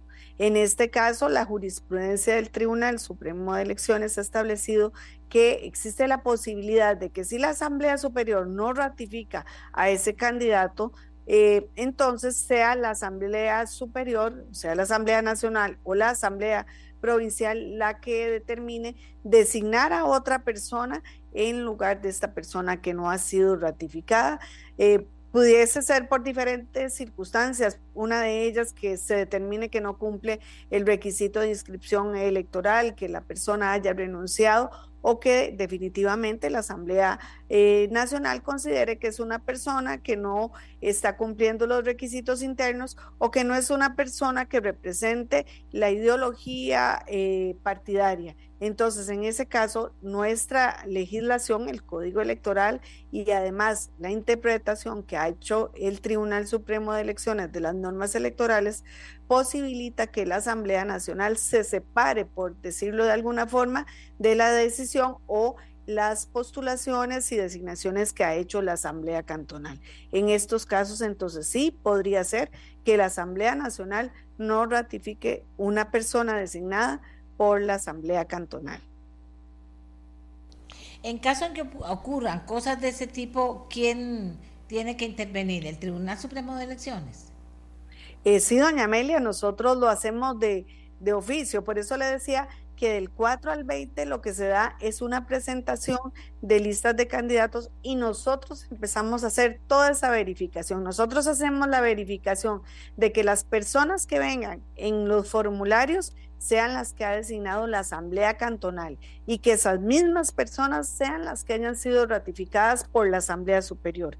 Si notamos que existe algún tipo de discordancia, entonces tenemos que examinar si fue que la Asamblea Superior específicamente decidió sustituir a una persona designada por la Asamblea Cantonal, independientemente del, puesto en que esta persona haya sido postulada. Nosotros hacemos esa verificación de oficio y este, entonces se respetará la voluntad de la Asamblea Superior en este caso. Muchas gracias, muchas gracias a doña Marta Castillo, jefa del Departamento del Registro de Partidos Políticos del Tribunal Supremo de Elecciones. Vamos a hacer otra pausa aquí en el programa y ya regresamos con ustedes con más. Amigas, amigos, habíamos invitado al programa desde muy temprano ayer a el, presidente del partido que me equivoco cada vez que lo pronuncio, que lo, que lo, que lo presento, pero quiero ser bien, eh, no equivocarme, por supuesto, porque no se trata de, eso. Eh, Federico Cruz se llama el señor, y es el partido rodriguista. Resulta que no me, no me contestó, entonces llamé a la secretaria del partido aquí, Costa Rica manda, eh, y me dijo que ella no podía participar en el programa por, de, cuestiones laborales. Le pedí entonces que si había manera de que una persona del partido aquí Costa Rica manda estuviera con nosotros y me dijo ya tarde en la noche que no, que no había sido posible. Entonces, como ellos finalmente no atendieron a la prensa, hay muchas eh, noticias relativas al tema. Una de esas es la crónica de un periodista de ameliarueda.com que estuvo ahí hasta más allá de la una de la mañana, esperando que cumplieran la promesa de atender a la prensa y no lo hicieron. Así dice la, la crónica. En el Partido Rodriguista, la opacidad y el desorden mandan, mientras su presidente presuntamente huye por la puerta de atrás para no dar explicaciones. La Asamblea Nacional de aquí Costa Rica manda ratificó un número indeterminado de candidaturas a las elecciones municipales del 2024 y el partido no confirmó oficialmente ninguna papeleta. Dice el periodista Alessandro Solís. Tras prometer por medio de un interlocutor que daría declaraciones después de que finalizara la maratónica Asamblea Nacional de 10 horas de aquí Costa Rica Manda, celebrada este sábado 30 de septiembre, el presidente del partido, Federico Cruz, se escabulló, presuntamente, por la puerta trasera del Salón Tropical del Hotel Radisson en San José. En dos ocasiones, el subsecretario de aquí Costa Rica Manda, Joseph Mendoza, afirmó a ameliarueda.com que Cruz atendería a la prensa al fin de la jornada. La primera vez lo prometió sobre las 3 de la tarde y la segunda alrededor de la 1 de la mañana de este domingo primero de octubre, coincidiendo con el inicio y fin de la asamblea en la que se adoptaron acuerdos que este medio no pudo constatar. El partido debió ratificar este fin de semana todas sus candidaturas a las elecciones municipales del 2024. A su salida, Mendoza no supo precisar en cuántos cantones competirá la marca, pero prometió que enviaría la información oportunamente. AmeliaRueda.com no pudo verificar con el partido ni una sola candidatura ratificada, estando ahí permanentemente afuera de la asamblea, en el Hotel Radisson. Ni siquiera las tendencias que se congregaron en el lobby del hotel durante esas largas horas tenían claro el panorama en ocasiones. Hubo quien anunció como ganadora una candidatura que después algún delegado negó. Hay candidatos aparentemente muy consolidados o más consolidados que otros, pero el partido no ha informado de manera oficial qué fue lo que eligió, a quienes eligió. A la una y 22 minutos de la mañana, un oficial de seguridad del hotel, que no quiso ser identificado, afirmó que Cruz seguro salió por la puerta de atrás del salón. El también publicista, o sea, Cruz, no contestó llamadas telefónicas ni mensajes de mensajes de texto, como ha sido usual ante las comunicaciones que ha intentado establecer ameliarueda.com con él en los últimos meses. Ni nosotros tampoco tratamos de tener esa comunicación con él y no nos fue posible. Los hechos contrastan con su discurso del 5 de octubre, cuando nueve diputados oficialistas anunciaron su apoyo a Costa Rica Manda. Ese día Cruz dijo, consideramos la transparencia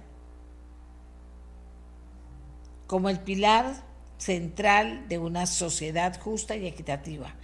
Nos comprometemos a hacer un movimiento político abierto y accesible para todos los ciudadanos. En esa ocasión, el presidente del partido profundizó en su visión de transparencia cada decisión estará respaldada por procesos claros y verificables. Abogaremos por una gestión pública, transparente y rendición de cuentas en todos los niveles gubernamentales y lucharemos finalmente o firmemente contra cualquier manifestación de corrupción. Pero no nos atendió, señor Cruz.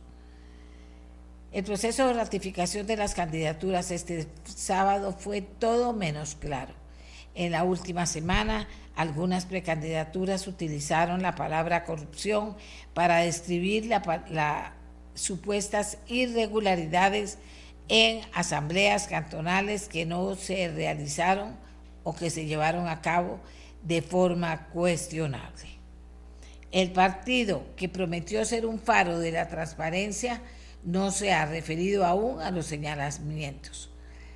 El balance informativo al que deben aspirar los medios de comunicación es imposible si una de las partes es difícil de localizar y si se prometen declaraciones que a la hora de la hora el líder del partido escape por, y que a la hora de la hora el líder del partido se escape por la puerta trasera. Los señalamientos de aparentes irregularidades también se dieron el propio día de la Asamblea. Precandidaturas de San José y Alajuela, por ejemplo, a las que supuestamente les informaron que habían perdido, entre otras papeletas, denunciaron una serie de decisiones en apariencia arbitrarias por parte del partido para dejarles, para dejarles fuera de la contienda en ese sentido, el momento más memorable fue la jornada cuando Douglas Altamirano, precandidato por San José, aseguró a las siete y media de la noche que la candidatura de ese cantón lo había ganado supuestamente alguien llamado Johnny Chávez, que no figuraba en las tendencias que hasta ese momento habían surgido en la ciudad capital. Ellos anduvieron siempre en un túnel de oscuridad, dijo Altamirano, sobre los dirigentes del partido mientras daba declaraciones a la prensa. Otras personas que estaban alrededor espantaron a otras personas que querían hablar y llamaron a alguna de ellas corrupta y vendida. Altamirano siguió hablando con la prensa y aseguró que, las grabas, que tiene grabaciones que prueban que Rodrigo Chávez le pidió a Cruz formar el partido. Cruz, conocido como Choreco, no solo es el presidente de aquí, Costa Rica Manda. En octubre del 2021, este publicista se convirtió en el estratega de la campaña que llevó a Chávez a la presidencia. El relato de ambos es que no se conocían de antes, pero que se hicieron amigos en la campaña. Hoy Cruz es uno de los hombres más cercanos al presidente. Fíjense que estamos leyendo toda la crónica porque vale la pena que alguien que estuve allá nos cuente qué fue lo que pasó. ¿Verdad? O sea, eh, la simpatía con Chávez no parece haber mermado, pero la transparencia fue solo un espejismo verbal de Cruz, un anuncio de un producto que vende algo que el producto no da. Esta nueva manera de hacer política a la que aludió Cisneros hace solo dos meses parece ser un tanto opaca. El disenso se acalla y se ignora a la prensa o a una parte de ella. dice aquí Alessandro Solís, en el imaginario ideológico construido en torno al apoyo a Chávez, se más o menos entiende que está bueno tomarle el pelo a la prensa y salir por la puerta de atrás. Los más fieles al rodriguismo reirán y celebrarán si se enteran de esto y respaldarán estas actuaciones. Pero no se entiende el darle el mismo trato a algunos simpatizantes del partido. Una escena casi a la una de la mañana lo demuestra. Un precandidato alcalde cuya identidad se reservó dijo haber sido informado de que había, de que había perdido en su aspiración a encabezar la papeleta de un cantón cartaginés porque no había enviado el documento de su candidatura al correo electrónico del partido, pese a que la había entregado en físico. Corrieron allí por email, pero no había nada que hacer.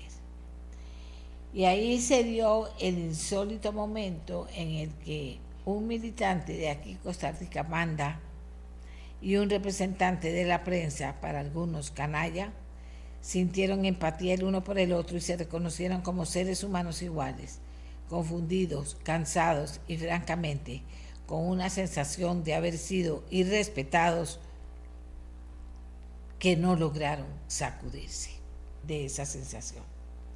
Vean ustedes.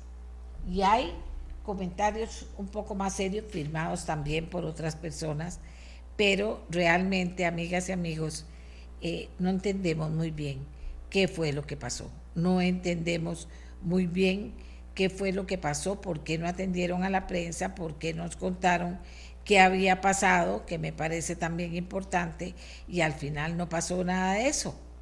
¿Qué fue lo que pasó? Porque hoy irán a atender, alguna hora irán a atender nos irán a conversar sobre lo que pasó, pues no sabemos, la verdad no sabemos. Pero sí que ha habido comentarios sobre el tema que hablan no solamente de posiciones antagónicas al interno del partido, que eso pues fue obvio durante el sábado, sino también de qué fue lo que pasó con el tema de que se suponía que iban a ir unos candidatos que ya tenían el santo y seña, el visto bueno, los votos para hacerlo y que al final no fueron. Esos son parte de las conversaciones que, que todo el día del domingo y por supuesto que hoy en la mañana se mantienen a la espera de tener alguna eh, posición diferente del partido aquí Costa Rica mandan y que finalmente el señor Cruz hable con la gente y le diga qué fue lo que pasó, sobre todo con la prensa que continuamos esperando. Pero vamos a hacer una pausa y ya regresamos de nuevo con ustedes. Aquí me dicen, doña Amelia, es verdad todo lo que se ha dicho. Un transitorio, le, está refiriéndose a la asamblea de aquí Costa Rica Manda un transitorio que le quita el derecho a los militantes a asambleas cantonales para poder elegir. Dos, el transitorio decía que solamente los que integraban una papeleta podían actuar como militante para votar. Tres, todo fue colocado a dedo en las papeletas. Cuatro, en los cantones que se organizaron con una segunda con una segunda tendencia les bloquearon la posibilidad y si ganaron. En la Asamblea Nacional la rechazaban y nombraron a la papeleta que se había construido previamente. Esto fue completamente antidemocrático y nunca se le permitió al pueblo elegir a sus representantes locales, dice esta persona que estuvo ahí y que está molesta por lo que pasó. Pero ¿cómo es que puedan pasar esas cosas? Bueno, por eso digo que sería muy interesante poder conversar con el señor Cruz, pero todavía que sepamos no ha respondido eh, positivamente a las peticiones que le han hecho. Bueno, este compañero nuestro, les dije, estuvo hasta la una y resto de la madrugada esperando. Eh, comunicado oficial del 22 de septiembre Aquí me mandan el comunicado oficial en el sentido de que no se cumplió con lo que, con lo que dice aquí, Primero participación con militancia, pero esta vez en las elecciones municipales. Proceso democrático con papeletas para las elecciones municipales. O sea que incumplieron con lo que habían prometido que iban a hacer. Esto me lo están mandando en un comunicado en este momento. Agradezco a las personas que tienen la confianza de hablar con nosotros y plantearnos qué fue lo que pasó. Lo agradezco de verdad porque son gente confiable que lo que nos está diciendo no es un invento y que está eh, pues deseando sin duda alguna que se conozca que se conozca sobre el tema. Antes les había dicho que les iba a ampliar detalles sobre una eh, información que manda hoy. Ah, ya, que me, lo que me mandaron fue el transitorio. Muchas gracias, señor. Aquí me dice, autoridades de salud alertan por aumento en el número de casos de hepatitis. Hoy, las autoridades del Ministerio de Salud hacen un llamado a la población a raíz del aumento de casos por hepatitis.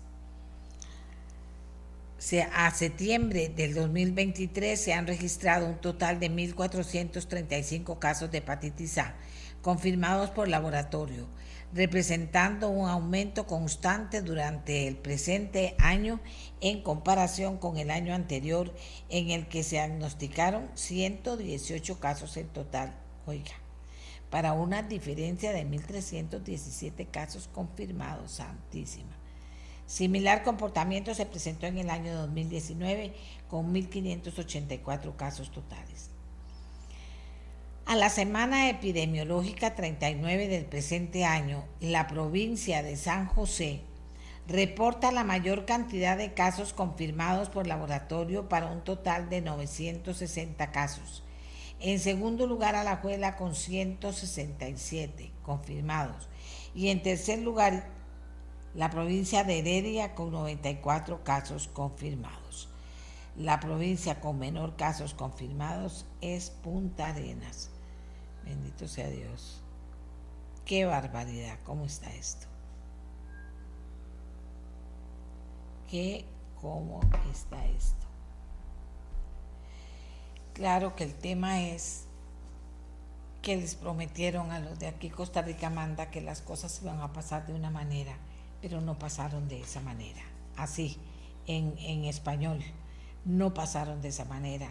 Mucha gente se sintió traicionada, se siente traicionada en la mañana de hoy y dicen que los nombramientos se dieron a dedo y a dedo se quedaron. No nos han comunicado a los periodistas para poder informar a ustedes qué fue lo que pasó o quiénes están integrando las papeletas.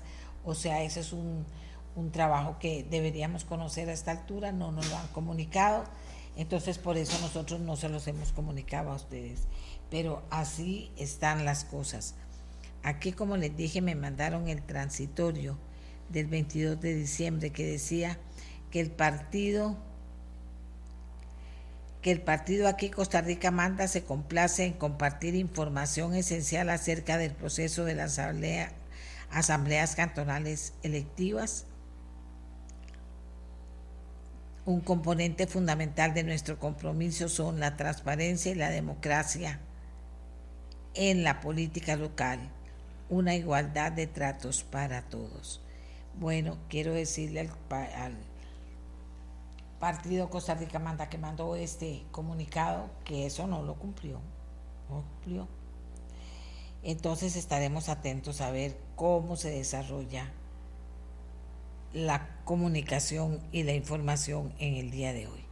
Hoy se anunció el Nobel de Medicina también, la bioquímica húngara Katalin Karikó y el investigador estadounidense Drew Weissman ganaron este lunes el Premio Nobel de Medicina por su descubrimiento sobre el ARN mensajero, que abrieron la vía para el desarrollo de las revolucionarias vacunas contra el COVID-19. Los científicos contribuyeron al desarrollo a un ritmo sin precedentes de una vacuna durante una de las mayores amenazas para la salud de la humanidad en los tiempos modernos, dijo el jurado del Premio Nobel. Al elegir estos investigadores que estaban en la lista de favoritos, el Comité del Nobel en Estocolmo rompió con su tradición de reconocer trabajos con varias décadas de trayectoria. Caricó de 68 años y Weisman de 64 trabajan juntos desde la Universidad de Pensilvania en Estados Unidos y ya ganaron varios galardones por sus investigaciones, incluyendo el premio Lasker Award, que es percibido como un precursor del premio Nobel. Y tenemos esta información, la Nobel de Medicina Caricó recuerda a su madre que siempre creyó en eso, en ella, pese a las decepciones, dice. La bioquímica contó a la radio sueca que al principio no creyó la noticia, que al principio no creyó la noticia, reaccionando con una carcajada ante el anuncio del jurado del Comité Nobel del Karolinska Institute. Embargada por la emoción, terminó exclamando, creo, creo, increíble. Lo primero en, lo, lo que pensó fue en su madre. Ella escuchaba los anuncios del comité cuando yo todavía era profesora hace 10 años y me decía, igual pronunciarán tu nombre, escucharé cuando hagan ese anuncio. Lo escuchaba todos los años. Desafortunadamente, hace cinco años murió a los 89 años. Quizás nos escucha desde el cielo, afirmó Carico, premio Nobel de Medicina. Seguro que sí, y lo está celebrando el mamá de Carico allá en el cielo. Amigas y amigos, se nos acabó el tiempo, ya nos vamos, esperamos haber cumplido con ustedes.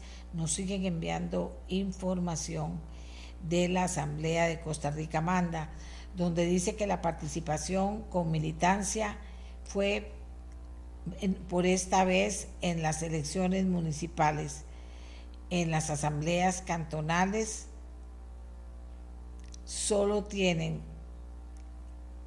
la posibilidad de participar como militantes las personas que figuren en las papeletas electorales que presenten al partido, cumpliendo con los requisitos y los que formen los comités cantonales o nacionales ratificados e inscritos ante el Tribunal Supremo de Elecciones.